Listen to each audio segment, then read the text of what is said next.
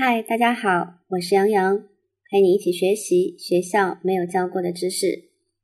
相信大家都有借过钱给别人的一个经验，可能是你的朋友找你周转一下，告诉你他急需要一笔钱，又或者是你的亲戚想要做生意。每一个和你借钱的人都会口口声声的对你说，赚到钱我一定会还你的。但是最常见的现象是，半年、一年，甚至两年以后，你还是无法收到当时的借款。对方总是以各种理由来要求延期，最后双方的感情也因此变得生疏而尴尬。今天，杨洋就用一个小明的故事来和大家分享如何借钱这件事情，相信这个故事对你会很实用。小明是一个年轻人，由于家庭贫困的原因，他连中学都还没有毕业就出来社会上打工了。经过好几年的努力之后，他也存到了一笔位数五万元的存款。虽然这不是一笔很庞大的金额，但这却是他辛苦打工累积下来的一笔财富。正在小明想着要如何使用这一笔钱的时候啊，他的一位好朋友小张。想向小明来借三万块钱来做生意，并向小明保证说：“等我赚到钱之后，一定会还给你的。”这个时候啊，小明就开始纠结了。他想着，到底要不要借钱给小张呢？不借呢，好像又不够意思；借了呢，他又怕一去不复返。他从来都没有借过钱给别人的经验，于是他找来了城里最成功的一位借贷商人。他向这个商人来讨教如何借钱。那么，这位商人呢也是非常惊讶的，这还是第一次有人找他，不是为了借钱，而是为了讨教。遇上这样有趣的小伙子，这位贷款商人啊，当然就不私藏的和他去分享借钱的精华了。接着啊，这个贷款商人马上就告诉他这样一个故事，大家可以好好听一听。有一户人家。养了一头牛和一头驴，每天主人都要牵着牛去犁地，而驴却躺在家里休息。有一天晚上，牛对好吃懒做的驴说：“驴啊，你看你多懒呀，我多勤劳啊！”站在一旁的驴一点儿都不生气，反而理直气壮地反驳道：“你怎么可以这么说呢？主人每天也是骑着我到处走的呀。”这头牛想了一想，就问道：“你有什么办法可以让主人每天骑一骑我，就可以有草吃呢？”这个时候啊，驴就说道：“只要每天早上你装着生病，主人就不带你去干活了。”牛听了，觉得是个好方法，决定明天早上就装病，看看效果如何。第二天早上啊，这头牛啊就装的真的是严重到站也站不起来的地步。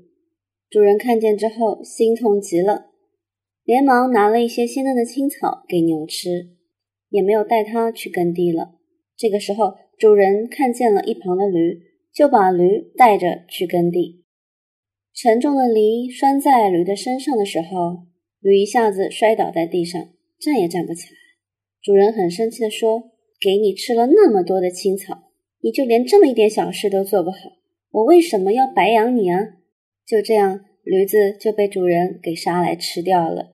在临死之前，驴还在思考：我真不应该告诉那头牛这个好方法，现在后悔都来不及了。听完这个故事之后啊，小明还是半懂不懂的。我想问一下，你听了有些什么感觉呢？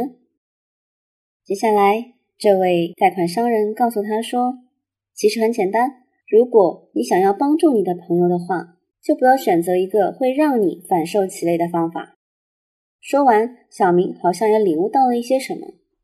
对呀，我可不要替小张承受生意失败的风险。但是小明想了一想，又问道：“如果照你这样说的话，我是不是都不应该借钱给别人了呀？”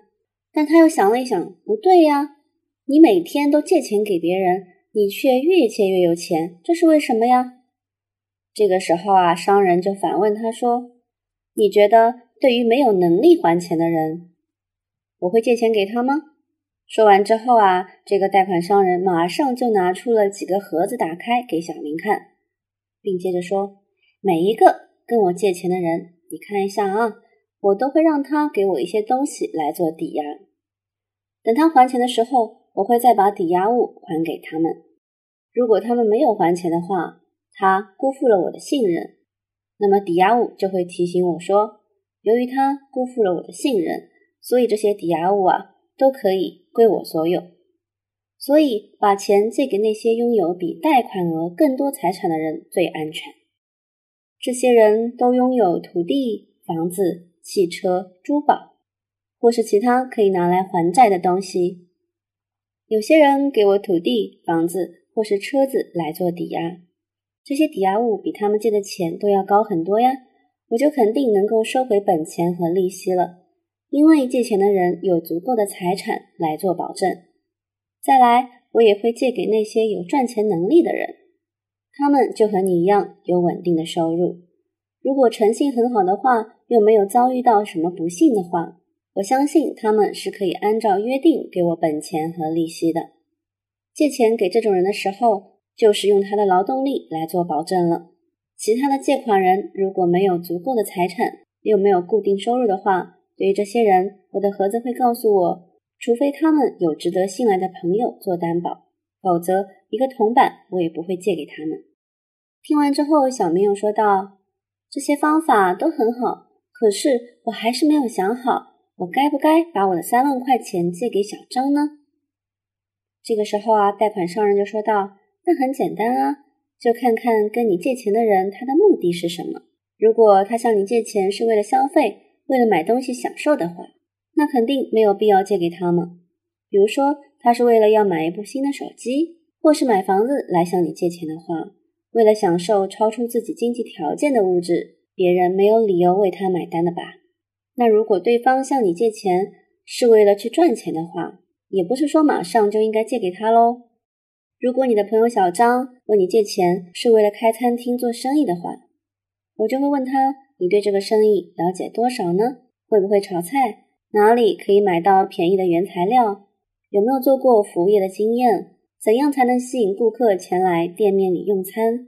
你要看看他能对这些问题做出肯定的回答吗？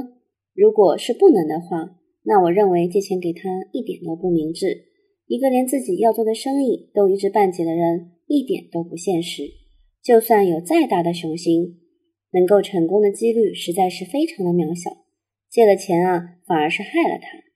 那如果对方向你借钱是为了救急，比如孩子生病了急需要钱，这就要看看你自身的能力以及你和对方的交情了。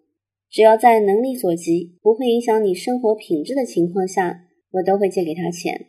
又或者对方曾经照顾过你，帮助过你，无论如何还是应该雪中送炭的。但是要知道，这个时候借钱，并不是以值不值得借的角度去思考了，而是你想不想帮助他度过困难期，在还贷期限上能不能还清？这些你既然要借给他，你就要想着，我借出去就别想着可以收回了，其实就当做是送了。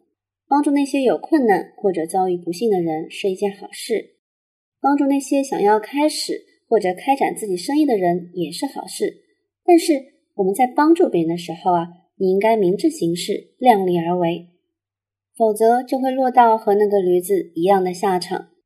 本想帮助别人，却给自己带来了麻烦。小明啊，你靠工作累积的财富是你自己的，没有人能够强迫你失去这些钱。如果借出去，他们能够给你带来更多的财富。那就谨慎的把他们借给许多不同的人。我不赞成死守财富，更不愿意冒着失去他们的风险。这借贷商人对小明苦口婆心的说道：“你回去跟你的朋友说，我当然希望你能在生意上发达。如果你能拿出一个让我的借贷商人朋友认为明智的计划，我就愿意以少过银行的贷款利率来借给你钱做生意，给你一次机会。”证明你自己能够在生意上做出一些成功的机会。如果他真的渴望成功的话，就一定会向你证明，即使失败了，他有能力在日后把你的钱还给你。最后，这位借贷商人意味深长地说道：“我之所以成为贷款商人，是因为我在自己的生意当中有用不完的钱。我希望把自己多余的钱拿来为其他人服务，创造出更多的财富。我不想失去他们，因为这些财富都是我付出极大的努力，省吃俭用，克制很多欲望，才慢慢得到的结果。所以，如果不能肯定对方是否如约的会偿还这些本金的时候，我绝不会轻易的借钱给他。好了，我已经把自己做借贷商人的一些秘诀都告诉你了。你可以从我讲的这些故事当中看到人性的弱点。人们都是在没有足够能力还钱的时候给予借贷，幻想只要自己借到本钱就可以发大财。但实际上，大多数的人都不愿意付出足够的努力去实现这些梦想。不善于理财的人很容易让财富从自己的手中流走。把钱交给这种人，就等于让别人替你挥霍掉你的财富。到了故事的最后，经过评估以后，小明虽然没有把钱借给好朋友小张，但却双双向这位借贷商人学习，开展了他们自己的贷款生意。创造了更多的财富。好了，这就是今天杨洋与大家分享的故事。关于如何借钱给别人，我们来总结一下：一，当要借钱给别人的时候，我们要量力而为，首先考虑是否自己的能力所及。二，最安全的借钱方式就是让对方用自己的拥有物来做抵押，其次就是看对方的赚钱能力。如果诚信良好又有稳定的收入的话，我们也可以用他的劳力来做保证。如果没有足够的财产，也没有固定收入的话，除非他有一个非常值得信赖的朋友做担保，否则，请你一分钱都不要借给他。第三，借钱的时候可以看一看目的。如果对方是为了去享受，那大可以不借；如果对方是为了解难，那么在心态上就必须当做是送给他了。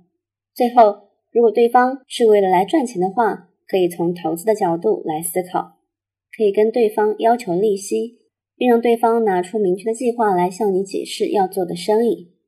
帮助那些有困难或者遭遇不幸的人是一件好事，帮助那些想要开始或是开展自己生意的人也是一件好事。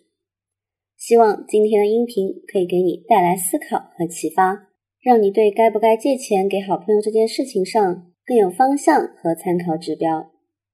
更多精彩内容，欢迎关注我们的公号“易商思维”，也欢迎你关注我的专栏，不要错过任何一场精彩的课程。感谢你的收听、点赞和分享，祝你生活愉快啦！